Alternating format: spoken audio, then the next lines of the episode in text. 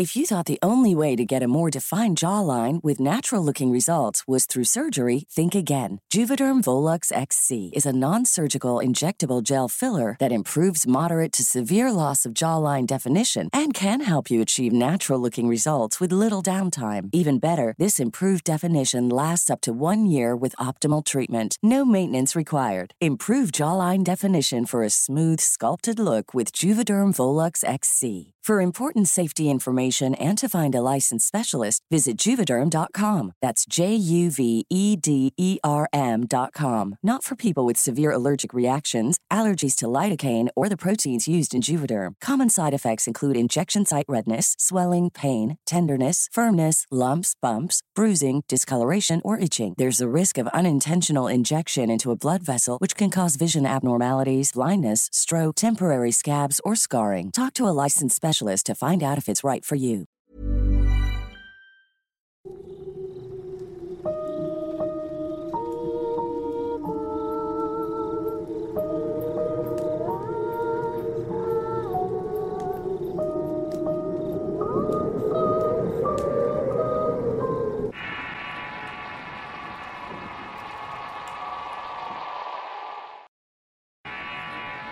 Los errores de mi pasado.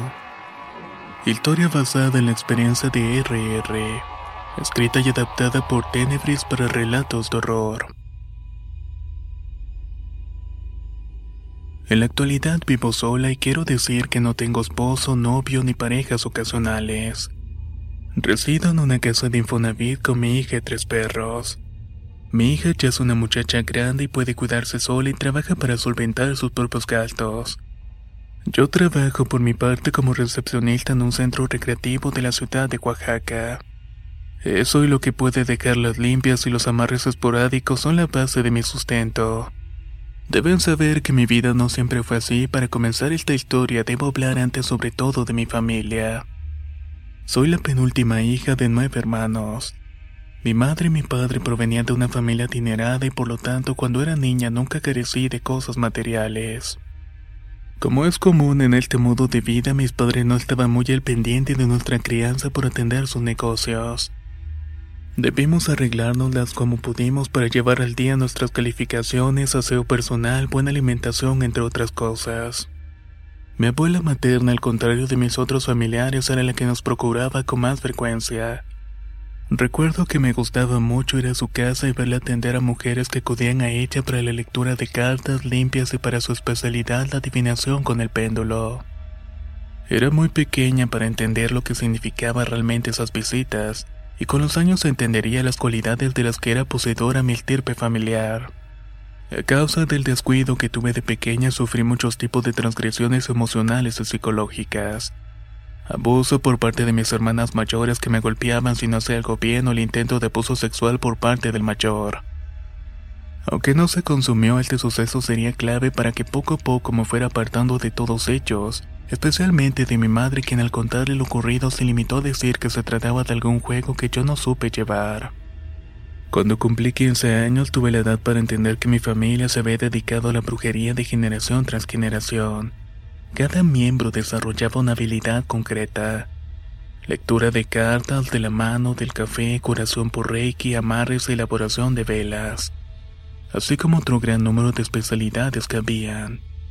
Decidí dejar mis estudios para dedicarme por completo a descubrir y pulir mis cualidades. Dejé la casa de mis padres y me fui a vivir con mi abuela. Ella residía en la ciudad de Etla y por lo tanto me vi la necesidad de dejar a mis viejas amistades para conocer nuevas. Aquí conocería al padre de mis dos hijos y a quien considero el primer error grave de mi pasado. Cada tarde mi abuelita se dedicaba a enseñarme a usar el péndulo y a leer el tarot y a hacer limpias. También a detectar el aura de las personas con la imposición de las manos. Aunque yo ponía todo mi empeño para hacer las cosas bien, la verdad es que no parecía tener algún talento natural. Me frustraba la idea de saberme una inútil, de pensar que había tirado la oportunidad de tener una carrera a cambio de desarrollar un talento que no poseía. Antes de que oscureciera salí a caminar por los alrededores para despejar mi mente y descansar. Por si no lo sabían, cualquier práctica de este tipo requiere bastante energía por parte de quien lo ejecuta. Así fue que una tarde escuché un ola que se aproximaba hacia mí. Volté y vi a un muchacho alto de buena complexión. Sus ojos eran color miel y tenía el cabello castaño claro. La verdad es que antes de conocerlo no me habían interesado mucho los hombres, pero ese día cambié de opinión. ¿Nos conocemos? Le pregunté al extraño.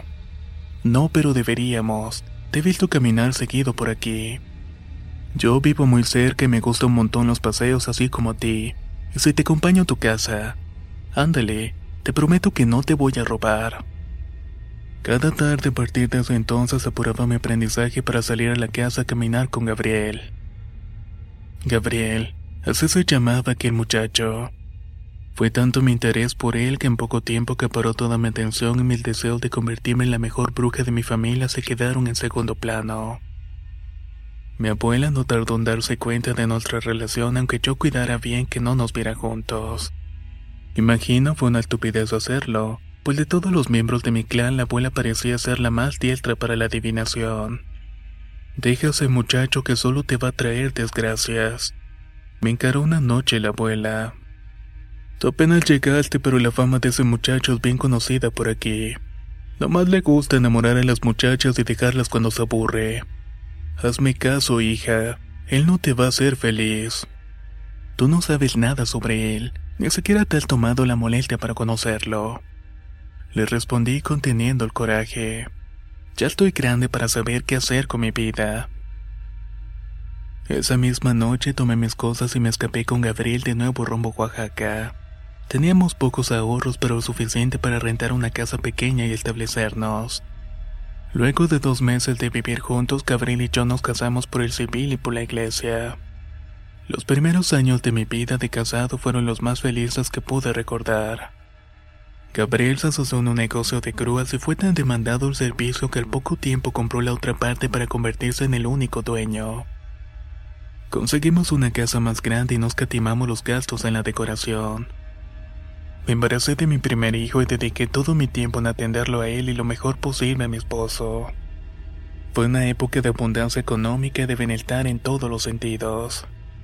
Pasó el tiempo y entre más grande era el éxito del negocio de grúas, más era el distanciamiento entre Gabriel y yo. Si les confieso algo, nunca creí esas cosas de que los errores de los padres se repiten en los hijos. Pensaba que si uno es consciente de los errores que quiere evitar, bastaba para romper con esa regla. Pero la vida se encargó de que me tragara mis palabras. Las vecinas e incluso mis hermanas llegaron a decirme que Gabriel tenía varias amantes. Una de esas mujerzuelas fue con mi hermana menor para prepararle una amarre a mi marido. Esto sin que tuviera idea de nuestro parentesco. Sobra decirles que mi hermana hizo cualquier verbaje y de inmediato fue a mi casa para ponerme al tanto. La simple idea de perder al ser que más amaba despertaba en mí la más angustiante desesperación. Invertía todo mi tiempo en hacer mal el de ojo a las que sospechaba eran las amantes de mi marido. Comencé a seguirlo, a preguntar a los trabajadores por él y sus actividades. Mi hijo fue creciendo solo, cuidándose a sí mismo, yendo por su cuenta a clases. No tenía tiempo ni cabeza para cuidarlo ni para darle la madre amorosa y preocupada que merecía. Una de tantas veces seguía a Gabriel para desenmascararlo en el cuarto de un motelucho acostándose con una muchachita. Para ese entonces yo ya había cumplido 25 años y la chica que estaba con mi marido tendría unos 17 o 18. Así te quería encontrar, cabrón. Eres un cerdo, un malnacido. ¿Qué pasa, Gabriel? ¿Quién es esta? Dijo la chica. Nadie, una loca. Mire, cámese, señorita. Acompáñame afuera, por favor. Así se refirió mi marido a mí delante de aquella. Que un hombre especialmente sea tu marido no te dé tu lugar es una humillación que no le deseo a ninguna mujer. Cuando llegué a la casa me encerré en mi cuarto y no salí por tres días. En mi cabeza daba vuelta mil ideas de dejarlo, de recuperarlo y de amarrarlo a mí para siempre. Que solamente quisiera estar conmigo. La verdad es que estaba muy enamorada y en ese entonces hubiera hecho cualquier cosa por él. Decidida a recuperarlo y amarres, vudú y otros hechizos para retenerlo de alguna forma. Al poco tiempo Gabriel volvió a mostrar interés en mí. Pasaba más tiempo en la casa conmigo y con nuestro hijo y la ilusión de volver a ser una familia unida fue real por unos meses. En esta segunda oportunidad fue que me embaracé de mi hija donde todo se vendría abajo definitivamente. Hacer hechizos y amarres sin medida fue otro desmesurado error de mi parte. Miraba a mi esposo atado a mí, pero en cuestión de meses fue muy obvio que no era feliz. Se encerraba en su oficina por horas a embriagarse hasta la inconsciencia. A veces llegaba a la casa borracho y nos peleábamos. Los insultos llegaron a gritos y los gritos a golpes. Mi embarazo se volvió de alto riesgo gracias a nuestras disputas. Muchas veces mi hijo testigó las golpizas que me propinaba Gabriel y yo no hice nada por evitarlo. Al contrario, pensé en usar al niño como el filo de un cuchillo para herir al padre. Mira, mira lo que me hace tu papá. Así lo quieres, hijito. No se te ocurra ser como él cuando crezcas. Muchos años después entendí el mal tan grande que le causé a mi hijo por pensar solamente en mí no dimensionar el daño psicológico que este tipo de situaciones dejan en los niños. Gabriel estaba harto de vivir conmigo, y aunque yo también vivía sometida a un infierno, no encontraba el valor para abandonarlo. En cierta ocasión hablamos sin golpes ni criterio, y con toda la sobriedad y descaro me dio dinero para que perdiera al bebé. Subtle results, still you, but with fewer lines. Botox Cosmetic, out of botulinum toxin A, is a prescription medicine used to temporarily make moderate to severe frown lines, crow's feet, and forehead lines look better in adults. Effects of Botox Cosmetic may spread hours to weeks after injection, causing serious symptoms. Alert your doctor right away as difficulty swallowing, speaking, breathing, eye problems, or muscle weakness may be a sign of a life threatening condition. Patients with these conditions before injection are at highest risk. Don't receive Botox Cosmetic if you have a skin infection. Side effects may include allergic reactions, injection site pain, headache, eyebrow and eyelid drooping, and eyelid swelling. Allergic reactions can include rash, welts, asthma symptoms, and dizziness. Tell your doctor about medical history, muscle or nerve conditions including ALS or Lou Gehrig's disease, myasthenia gravis, or Lambert-Eaton syndrome and medications, including botulinum toxins, as these may increase the risk of serious side effects. For full safety information, visit BotoxCosmetic.com or call 877-351-0300. See for yourself at BotoxCosmetic.com.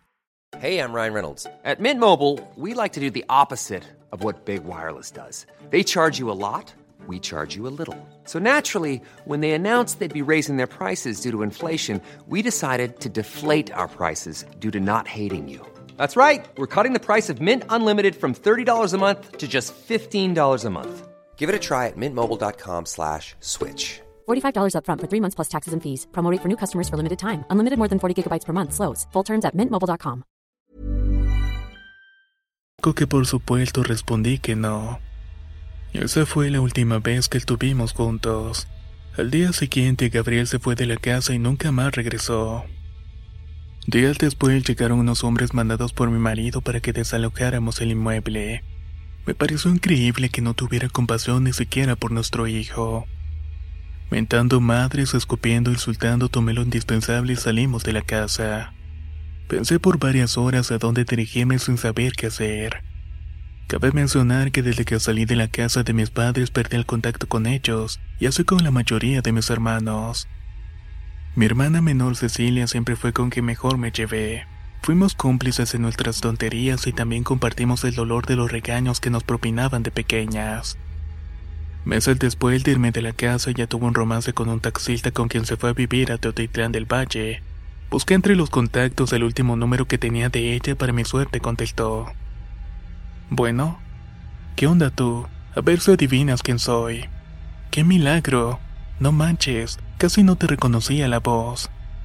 Pues sí, ya ves. La verdad, es que no te hablo para darte buenas noticias. Mmm, no me digas, ya te dejaste con ese cabrón.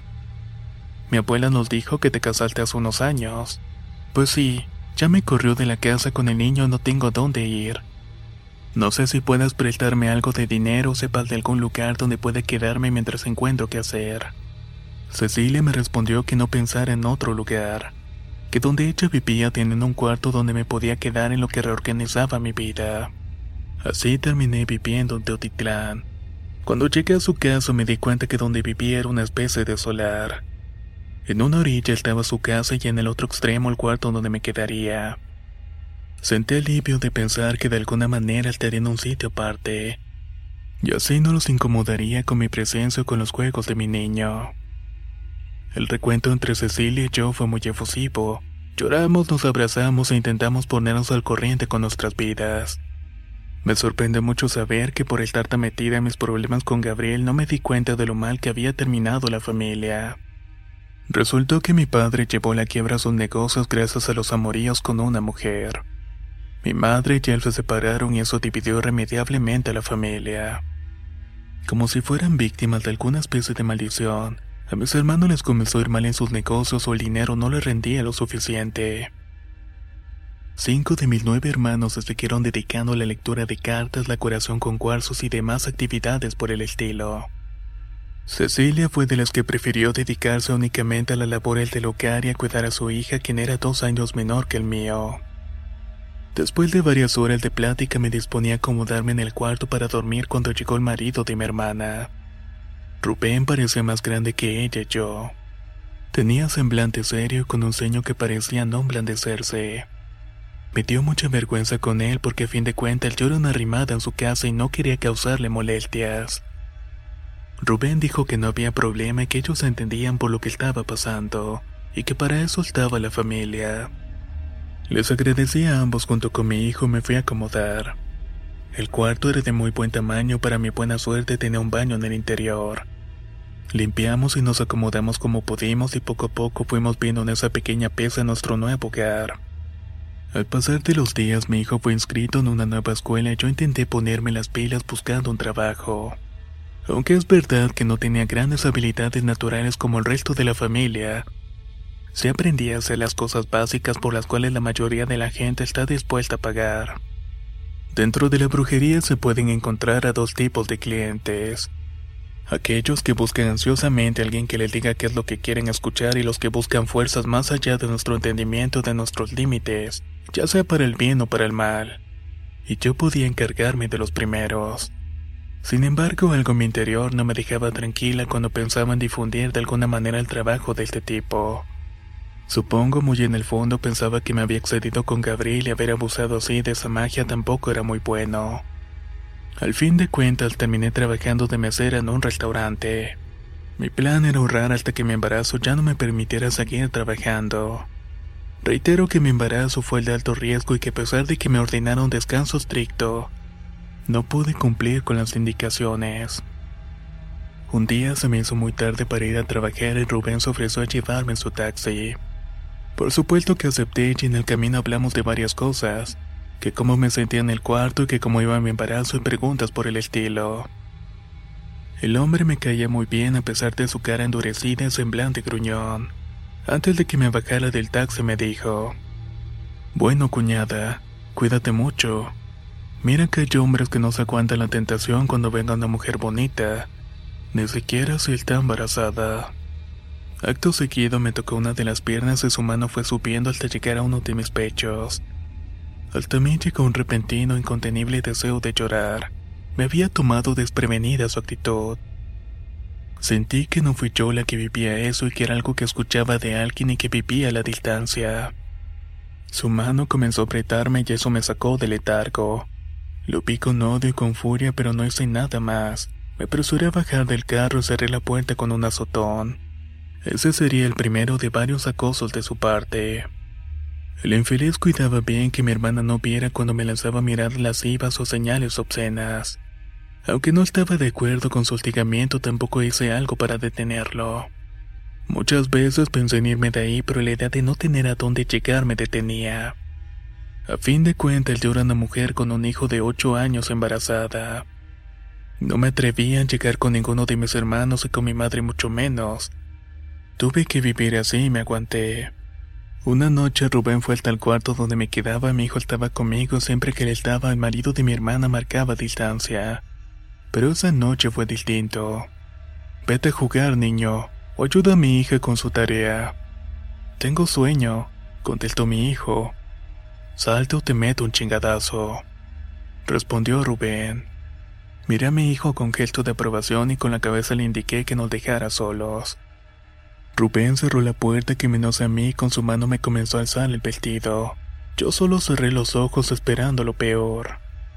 Déjame, por favor, Estoy embarazada y puedo perder al bebé. Le dije, pero él me besaba eufórico como si nada le importara. En un momento la puerta se azotó de golpe. En la entrada del cuarto estaba de pie mi hermana con mi hijo de la mano llorando. Se cayó y se raspó las rodillas. Dijo con una voz seca. Aquí te lo dejo. Rubén, ya está la cena. Vámonos. Mi hijo corrió a abrazarme y mi hermana salió del cuarto con Rubén.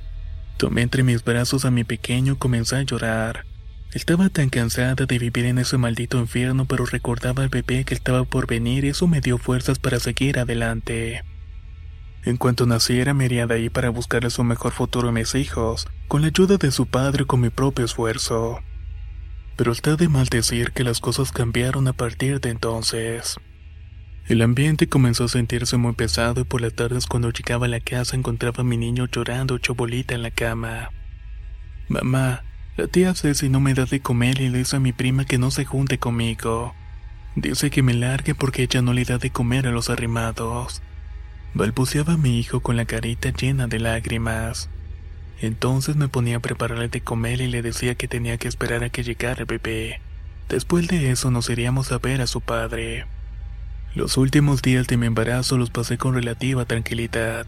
Rubén dejó de acosarme y eso me quitó un peso de encima. Mi pequeña Tana nació sin ninguna complicación. Tenerla en mis brazos me provocó una felicidad que ya casi había olvidado. Cuando nos dieron de alta volvimos al solar de mi hermana. El plan era quedarme un mes más en lo que me estabilizaba y después irnos de allí. Sin embargo, las cosas no serían tan fáciles. Apenas teníamos una semana de haber regresado cuando noté un comportamiento extraño en mi hijita. No paraba de llorar por las noches y cuando comía lo hacía en pequeñas cantidades. Una madrugada, cuando por fin se había dormido, noté que algo no estaba bien con sus ojos. Encendí la luz y vi que los tenía hinchados. Su esclerótica estaba invadida por miles de granos, al punto que ni siquiera podía cerrar los párpados. Parecía como si en lugar de ojitos tuviera dos pedazos de coliflor incrustados en su carita. La envolví en una cobija, salí para buscar un taxi junto con mi hijo. No iba a permitir que algo le pasara a una costa de mi vida. Me enfrentaría a lo que viniera, fuera lo que fuera. Los errores de mi pasado. Historia basada en la experiencia de RR escrita y adaptada por Tenebris para relatos de horror.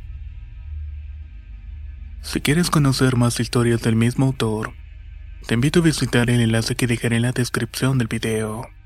Nos escuchamos en el próximo relato.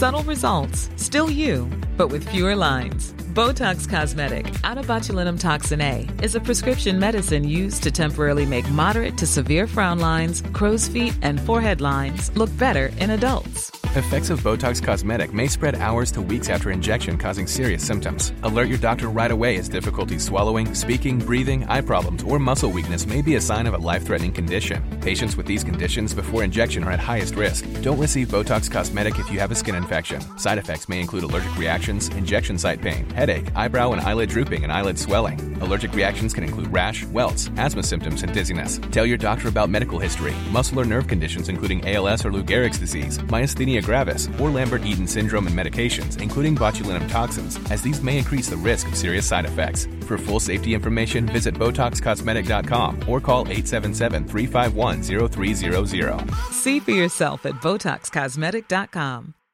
If you're looking for plump lips that last, you need to know about Juvederm lip fillers. With Juvederm Volbella XC and Juvederm Ultra XC, your lip look, whether it's subtle or bold, can last up to one full year with optimal treatment and no additional maintenance. Find a licensed specialist and see if it's right for you at juvederm.com today. That's J U V E D E R M.com. Add fullness to lips in adults over 21 with Juvederm Volbella XC or Juvederm Ultra XC. Do not use if you have severe allergies or a history of severe allergic reactions, or if you're you're allergic to lidocaine or the proteins used in Juvederm. Tell your doctor if you have a history of scarring or taking medicines that decrease the body's immune response or that can prolong bleeding. Common side effects include injection site redness, swelling, pain, tenderness, firmness, lumps, bumps, bruising, discoloration, or itching. As with all fillers, there's a rare risk of unintentional injection into a blood vessel, which can cause vision abnormalities, blindness, stroke, temporary scabs, or scarring. For full important safety information, visit juvederm.com.